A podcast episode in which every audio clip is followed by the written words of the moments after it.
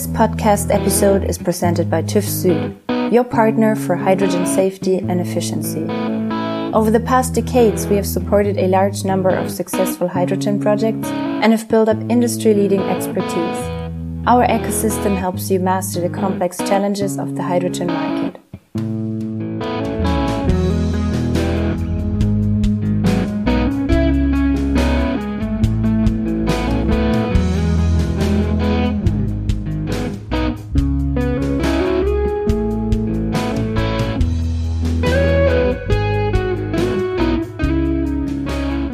Welcome to the Hydrogen Bar. Nice to see you again. And another episode of your favorite podcast on hydrogen and fuel cells. And I'm, as always, extremely happy that I have so lovely and beautiful guests here with me. And on the one hand, it's, as always, is Johannes uh, here. Hello, Johannes. Thank you very much for coming. Hi, Martin. Happy to be here, of course. And and on the other hand, yeah, yeah. now we both can introduce at the same time Thomas Frohn. Hi, Thomas. He joins us from TÜV Süd. Yes. Hello. Hello, Johannes. Hello, Martin. Uh, what a nice introduction, Martin. yeah, we. we uh, yes, I'm. I'm happy to be involved. Uh, you. You two have a fantastic podcast for all hydrogen friends. Uh, so great yeah. to discuss a bit of the hydrogen world together. Thank you very much today. for coming. Yeah, thank you very much for coming, and thank you very much for your time. And uh, I always try to uh, come up with a new kind of introduction, and and most times I don't get it. But but but um, yeah, got me flattered here. So thanks. Not the topic of today's episode, as you might have imagined.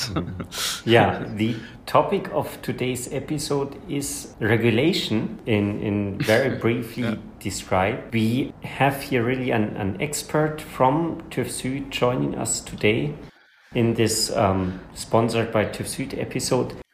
And Thomas Frohn is the expert. He comes directly out of the heart of the yeah, fuel cell vehicle homologation business. Is this right to say? Yeah. Maybe Thomas, you add a little bit more detail to my very brief introduction because you know yourself better than I do. Yes, yeah, gladly. So, um, yeah, my name is Thomas from TÜV Süd, as you mentioned, or more specific from the TÜV Süd division mobility. And as the name suggests, it is somewhat about moving people or goods on the road. Mm. Yeah, I am within TÜV Süd for almost three years now and started in that, as you guys said, in that very classic field of homologation. Yeah? So the mm-hmm. process behind the legal permission to market entry. And um, meanwhile, for over one year, and let's say in that great field of hydrogen, my task is to develop and establish uh, our hydrogen products and services for the mobility division. Mm-hmm. so I do this in the team of Motion, which is shaping our innovative services. Mm-hmm. Like uh, it's it's like our R and D department, if you like, and for me, it is with a focus on a safe market entry and operation of hydrogen mobility. Yeah, mm-hmm. so this can include existing services like the homologation part, yeah, especially when it comes to new requirements, to uncertainties, um, global markets, you name it, but also new kind of services, yeah, like the determination of the rest value of a hydrogen system, for example, mm-hmm. or fuel cell requirements in general, which which leave um, some question marks at the moment. Mm-hmm. Yeah. And of course, um, you do you two discussed it several times uh, in your podcast already. So hydrogen for mobility gained international attraction. Yeah, so we do this uh, globally with our experts, which is also part of my task. So bringing these experts together for the projects with regard to mobility applications. Mm-hmm. A few weeks ago, we discussed with your colleague uh, Andy Scheffler about uh, homologation and uh, type approval of hydrogen powered vehicles. So now for today, we want to go a little a bit more into detail and speak about a specific topic regarding regulations in the European Union. And in fact, there will be a significant change in the regulatory framework uh, happening this summer in the European Union.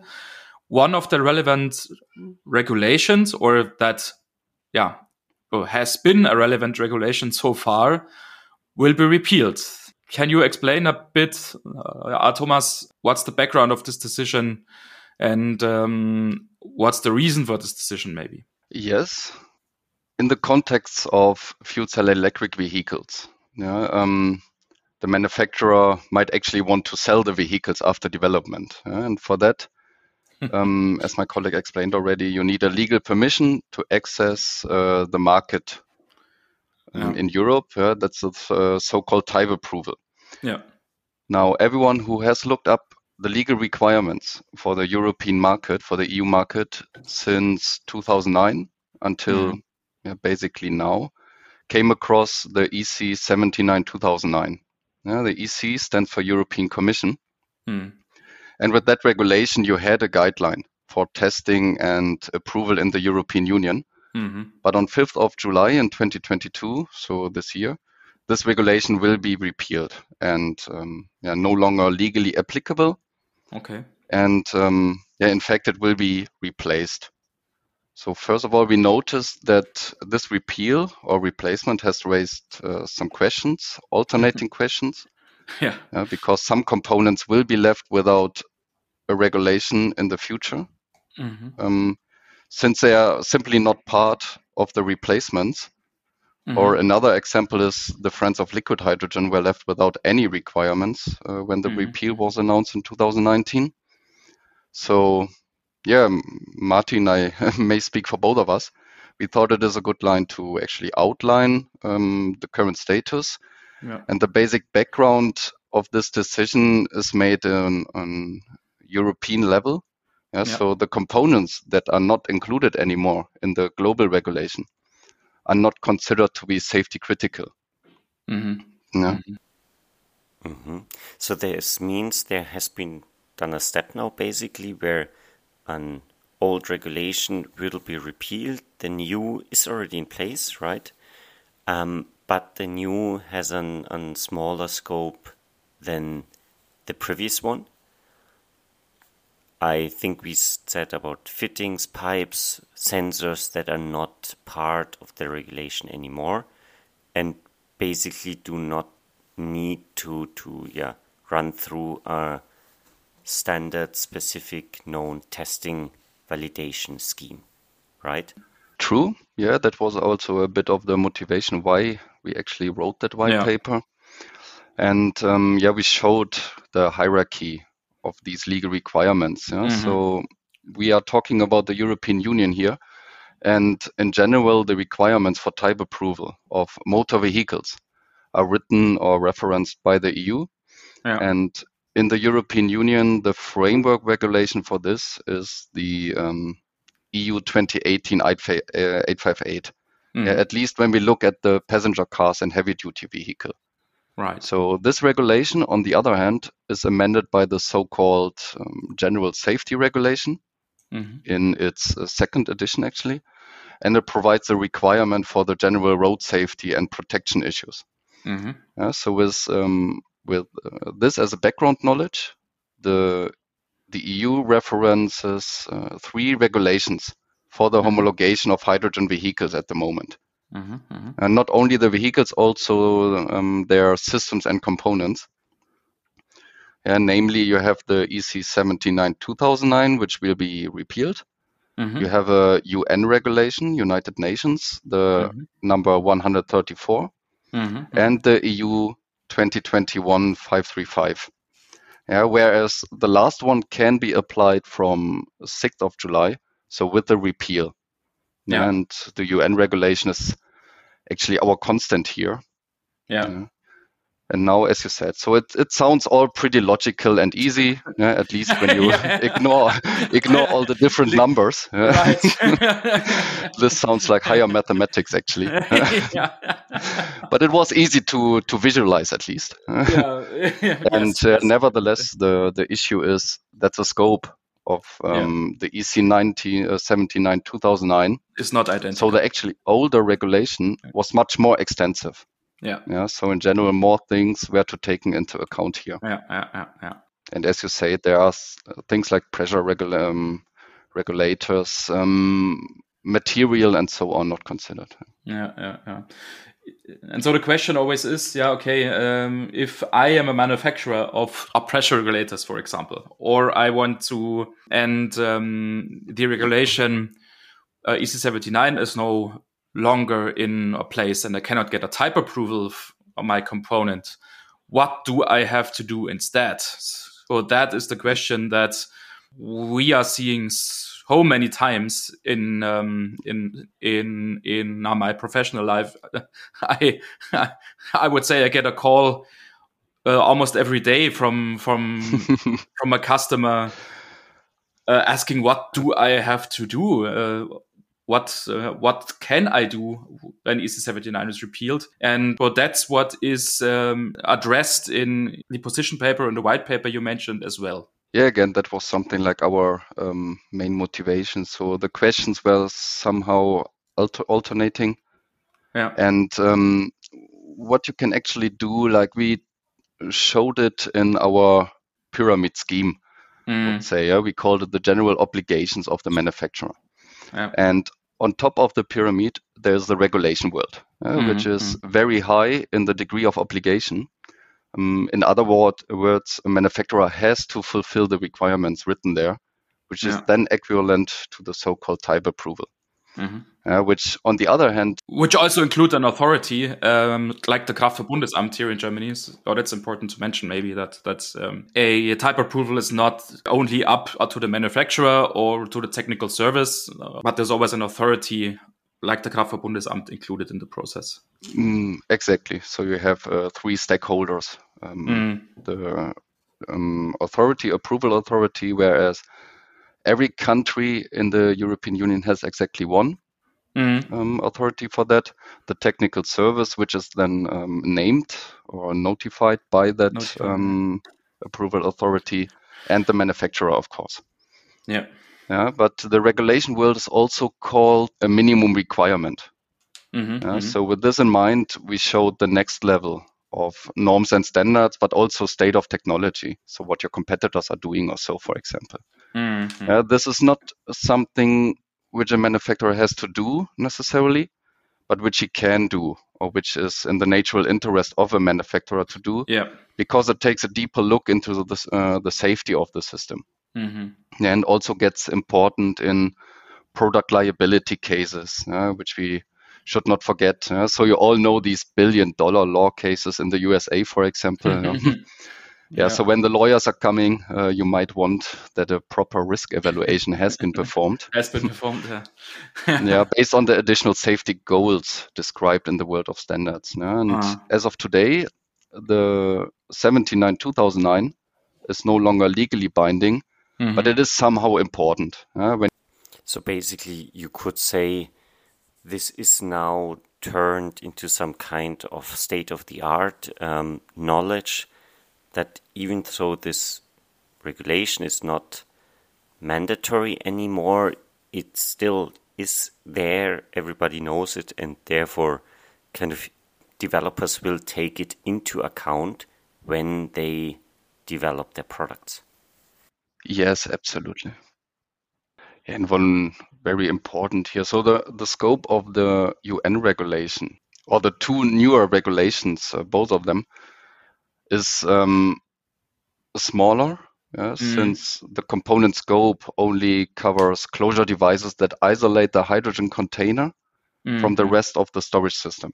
Mm. And by definition, this includes only the pressure relief device, the check valve, and the shut off valve. Yeah. But now I take a hydrogen um, receptacle, for example. Of course, it's still important yeah, because it's also in direct contact with hydrogen. Uh, for example. So with the 79 2009, you have a verification, a testing basis at least. Yeah, yeah, yeah, yeah. yeah, Without reaching a type approval uh, at the end. So you also mentioned you also mentioned liquid hydrogen before, and you also mentioned that uh, EC79 would have left or would leave a, uh, a quite big hole so to say, uh, in the regulatory framework for liquid hydrogen applications. But this new regulation that you have also mentioned, 2021 535, is somehow, yeah, like filling this gap, right? So, so um, the idea is that or liquid hydrogen uh, for your for future applications for at least some parts of the hydrogen systems. You have just listed the components that are respected there the tank and primary closure devices. A type approval will be possible according to this new regulation 2021 535 right? Exactly, absolutely correct. So I, I, mentioned that after 2019, when the repeal was announced, these 20 the 2021 slash 535 was not in place yet. So as mm. uh, as uh, the name indicates, it was published in 2021. So last yeah. year in March. Yeah. And yeah, of course, there were some question marks. Yeah. But this shows exactly how um, the regulation world also works. So you do an implementation regulation for the GSR, and there mm-hmm. you can fulfill the requirements. And basically, like in the new regulation, the scope is similar to the R134. Mm-hmm. Yeah, so you mm-hmm. have still many components missing, missing yeah. out. But all the requirements for these, um, for the tank and for the three components I mentioned, they are actually copied from mm. the 79 2009 mm. yeah, so. They also mentioned especially for liquid hydrogen with the recitals in the in the 2021 535 mentioning that the EC79 2009 wasn't that bad at all. yeah, so um, yeah, we also stated that, uh, quoted that in our um, white yeah. paper, and this shows the basic motivation and also that gaps can be filled, yeah. for example, by um, adopting these these requirements. Mm-hmm. So, making a thought experiment. Let's say I'm a manufacturer of some some component, and before I needed to do this EC79 to kind of get the stamp on the product and, and have it ready, have it homologated, it can be used in a vehicle. Now, um, this is not possible anymore. Do I, yeah, probably I can still test according to EC79 because it's general knowledge, but um, I don't need to. Or is there a need to, to test according to this standard? Is there a need to test to an other, other standard, um, how does the situation look like? Mm, yes, so you have no basis for a homologation anymore with yeah. the 79 2009 and as we showed with the different degrees of obligation so this is not something in the future the 79 2009 which you have to do but it is yeah. still important because it shows you an extensive verification process. Yeah, right. Yeah, and also um, to come back to the liquid hydrogen again, as I said, it shows pretty well how a future solution could also look like. Yeah? Mm-hmm. So you mm-hmm. have requirements already written down, and for example, you do it in an implementation regulation, and um, so for these components that I mentioned, the EC 79 2009 stays actually in place, just mm-hmm. not with that name. No? right. yeah. And of course, uh, you have standards from informal working groups, from committees all around the world. Yeah. Yeah. So you can find requirements that, example, that, you want to fulfill. Yeah. yeah. Exactly. Yeah. Which is then your manufacturer duty, and but not an official process that you have to fulfill. Yeah. Right. Right. And also, um, if you are a tier one um, supplier, it could be that uh, the OEM, for example, um, gives you specifications how to test against. You know? Right. See that for yeah. a fuel cell, for example, which has no regulation and yes. no standards, in yeah. fact, in place. Yeah. But still, there is a test procedure which can be applied. Yeah. Um, based on the specification in general. Yeah. Yeah, we should talk about uh, certification or or uh, or somewhere in the future maybe also uh, type approval of fuel cells uh, in a separate episode, maybe. So that is a topic that is uh, really not uh, properly addressed from my perspective up to now. But um, yeah, I think that is a thing that we can discuss in the future sometime, maybe. It is a development process, you know, a transition yeah. phase, and you know that there are works going on also um, with regard to fuel cells and right the components, the gaps, and so on. Yeah, yeah. Oh, I hope that we have not scared off our listeners with this uh, very formal or or uh, very yeah. Thanks for for thinking and and saying that.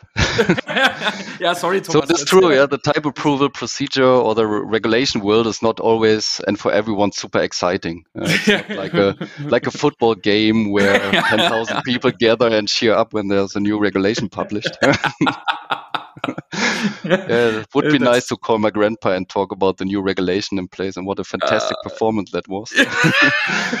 but it is important to consider. It is necessary to consider uh, legally Absolutely. binding. Yeah, yeah. So very happy to discuss it with you. Oh, if there should be an accident in the future, and you mentioned those billion dollar cases in the US, um, so that is exactly why such a legal framework is extremely important. So you are on a legally uh, safe side. And uh, so it's always worth following the process, of course, and stay up to date. Uh, so that's extremely important. So yeah, you can consider buying a hydrogen vehicle. It is as safe as any other vehicle can yes. be if yeah. the right actions are taken along the way. Yeah, yeah, yeah, yeah. So there's a development to be expected. Uh, as always, the start is rather slow, market maturity and so on. But yeah. once the market is booming, then regulations will be there in more detail, as well as the infrastructure will be there and mm. whatsoever. Yeah. So, and as we said, this doesn't only include the hydrogen storage system, which we can agree on is the safety critical part mainly. Yes. Yeah. yeah. But also the fuel cell will be um, defined, for example, and so on. Yeah. Thank you very much, Thomas. Was a pleasure speaking with you. We should not forget um, where can our listeners uh, download the white papers? Well, I think there is no link that is uh, so easy that we can simply mention it, right? Do you want to try? Um, yeah, we can uh, share it in your on your website, I guess. Yes, and um, on LinkedIn can, you can yes. follow up uh, yeah. there. Yeah, exactly. yeah, and we contact us directly. Um, yeah, of course. We are happy to yeah. support you. We will add the link to the white paper to the show notes of this uh, episode. So if you scroll down uh, in your podcast player, you should uh, find the link to the white paper. We'll also uh, have it on the website. So if you check our website, which is uh, hydrogenbar.net, you look for today's uh, episode with Thomas Frohn, you will also find the link to the white paper. Uh, and as Thomas has just mentioned, of course, it will be all around LinkedIn. so that is In a thing that is uh, yes, all around LinkedIn. Yeah. uh, so I am pretty sure uh, if you're interested, you will find it. Um, and as we concluded, it is it is not an easy topic, so everyone is invited to reach out with uh, questions, comments yeah. uh, um, about or to the white paper and the whole procedure described as well. Yeah.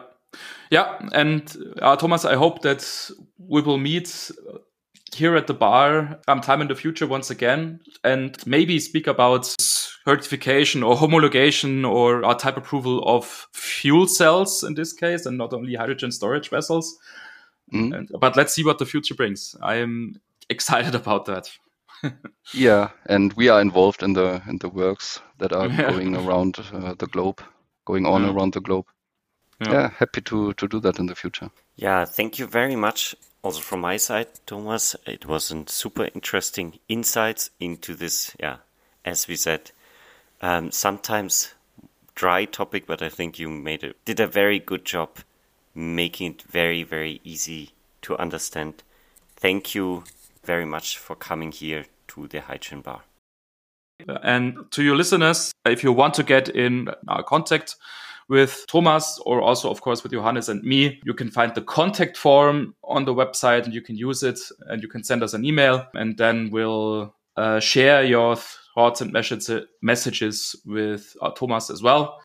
Well, that would be nice. And also nice would be if you would uh, tune in for next week's episode again. We will hear each other next week. Talk to you soon and goodbye. Thanks a lot. Thank you. Goodbye.